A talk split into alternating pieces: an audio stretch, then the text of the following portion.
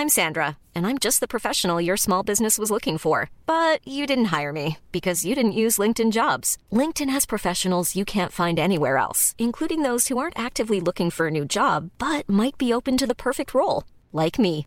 In a given month, over 70% of LinkedIn users don't visit other leading job sites. So if you're not looking on LinkedIn, you'll miss out on great candidates like Sandra. Start hiring professionals like a professional. Post your free job on linkedin.com/people today.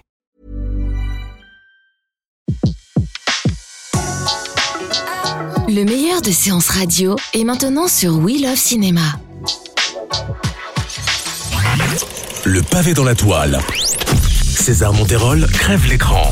Chaque mardi à 18h sur Séance Radio. En direct du euh, 12e arrondissement de Paris sur euh, une magnifique terrasse. Il fait beau aujourd'hui et je me trouve avec Thierry Le Fouille. Et Thierry Le Fouille, eh bien, c'est un euh, photographe qui a été euh, à une certaine époque euh, au Festival de Cannes pendant même pas mal de temps. Aujourd'hui, il, euh, il est entre des euh, reportages, toujours aussi euh, photographe qu'avant, bien sûr.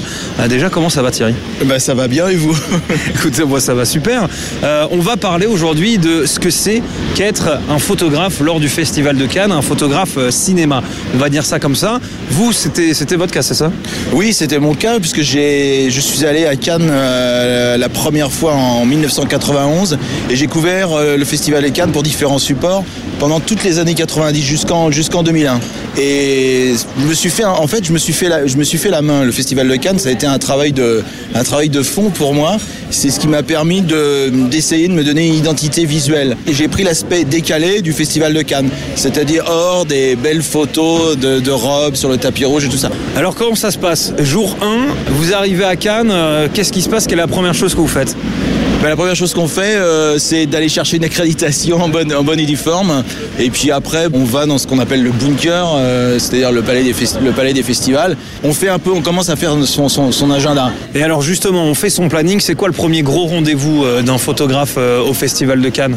Bah, le, gros, le premier grand rendez-vous, c'est l'ouverture du festival, c'est-à-dire euh, euh, bah, le photocall du jury du festival. Ça commence par ça. Puis après, il y a vraiment la soirée d'ouverture avec euh, la première montée des marches où, en général, c'est c'est un, c'est un moment phare parce qu'il y a beaucoup beaucoup de stars. Donc c'est un truc à pas c'est un truc à pas louper. On a un emplacement bien précis sur les marches. On peut plus trop bouger comme avant. C'est un peu le regret euh, que j'ai par rapport aux années 90. Mais bon, en même temps, c'était la foire. Donc c'est-à-dire, il y a eu un peu des coups de coude et un peu de bagarre avec certains collègues des fois.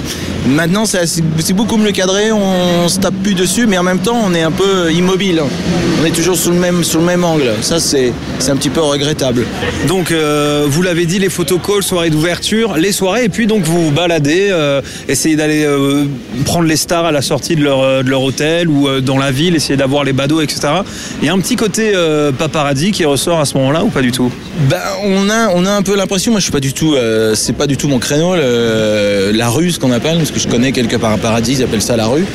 Et, euh, mais c'est vrai que ça peut y ressembler, mais je dirais plus c'est de la photo un peu volée, c'est un peu de l'instantané, comme de la photo de rue. Les gens ont souvent l'impression qu'on est des paparazzi, que les photographes à Cannes sont tous, alors que c'est pas vrai. Ça vous est arrivé de vous battre ou, euh, ou vraiment de vous engueuler sévère avec, euh, avec un autre photographe? Ouais, oui, oui, ça m'est déjà arrivé de m'engueuler sévère. Moi, je me batte, non, parce que je suis, je suis pacifiste. hein. je suis pas. Mais il y a des gens assez agressifs là-bas, et donc faut bien se faire respecter. On va euh, terminer euh, cette interview avec un long moment d'anecdotes parce que je suis sûr que vous en avez des tonnes à, nous raconter, euh, des, moments insolites que vous avez pu vivre à Cannes. Bah, le moment insolite, c'est lié à une photo. C'est la toute première année où je suis allé au Festival de Cannes, c'était en 91. C'était l'année où il y avait Madonna qui présentait un documentaire sur elle. Et c'était à la sortie, du, après la projection du film. Et elle descendait. Et c'est là qu'elle avait euh, sa robe Gaultier qu'elle montrait à tout le monde. Elle était en brune, alors que Madonna avant était toujours en blonde. Et donc elle était en brune. Et c'était une, c'est là, c'était vraiment la cohue. Tout le monde, euh, il y avait une grosse bousculade. C'était vraiment l'émeute avec euh, tous les badauds, tout ça. Et donc il y a eu un bordel. On, s'est à moitié cassé, euh, cassé la figure par terre. Et à un moment, je me suis relevé. Il y avait l'estrade des photos, d'autres photographes qui étaient au-dessus de moi. Il y a eu un écart. Et Madonna, elle était là. Et elle me regardait. Et j'ai une photo en noir et blanc d'elle.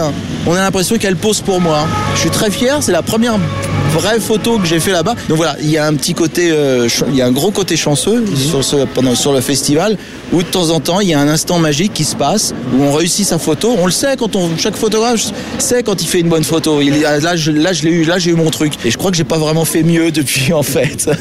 Autre petites euh, anecdotes euh, dans ce style-là? Euh, J'étais avec un avec un collègue euh, un collègue journaliste hein, qui travaillait aussi pour une radio. C'est très difficile d'avoir des invitations pour euh, pour, pour pour aller dans les soirées et on, on je, se- je- je suis au courant. c'est pas c'est pas simple. Après euh, donc le système l'incruste quoi et ça marche très bien l'incruste. Et donc on voulait rentrer une soirée parce qu'il y avait une soirée pour un film de Spike Lee qui s'appelle Jungle Fever et il y avait de prévu euh, Stevie Wonder qui joue au piano parce qu'il avait fait la, la- la bande originale du film. Et on est arrivé avec une équipe d'acteurs américains euh, noirs euh, dont Forrest Whitaker qui a une immense armoire. Je sais pas comment ça s'est passé, on les a suivis et on s'est retrouvés dans l'ascenseur monter cette boîte. On a passé le truc de sécurité, donc ils ont cru qu'on était avec eux.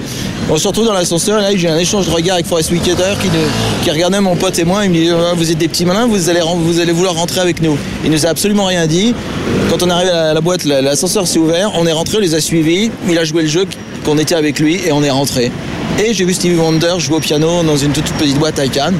Voilà, ça c'était super drôle. Alors je résume, vous êtes allé voir Stevie Wonder jouer dans une boîte à Cannes en vous faisant incruster par Forrest Whitaker. C'est quand même pas mal. C'est ouais, voilà, c'est exactement ça. Merci beaucoup euh, Thierry en tout cas euh, d'avoir euh, répondu à mes questions. On en sait euh, eh bien beaucoup plus hein, sur la vie d'un photographe à Cannes, d'un photographe euh, de cinéma. On se retrouve la semaine prochaine pour un nouvel épisode du pavé dans la toile, dans la joie et la bonne humeur. À la prochaine. C'était Le pavé dans la toile, une autre vision du cinéma.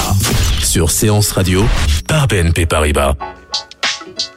Retrouvez l'ensemble des contenus séances radio proposés par We Love Cinéma sur tous vos agrégateurs de podcasts.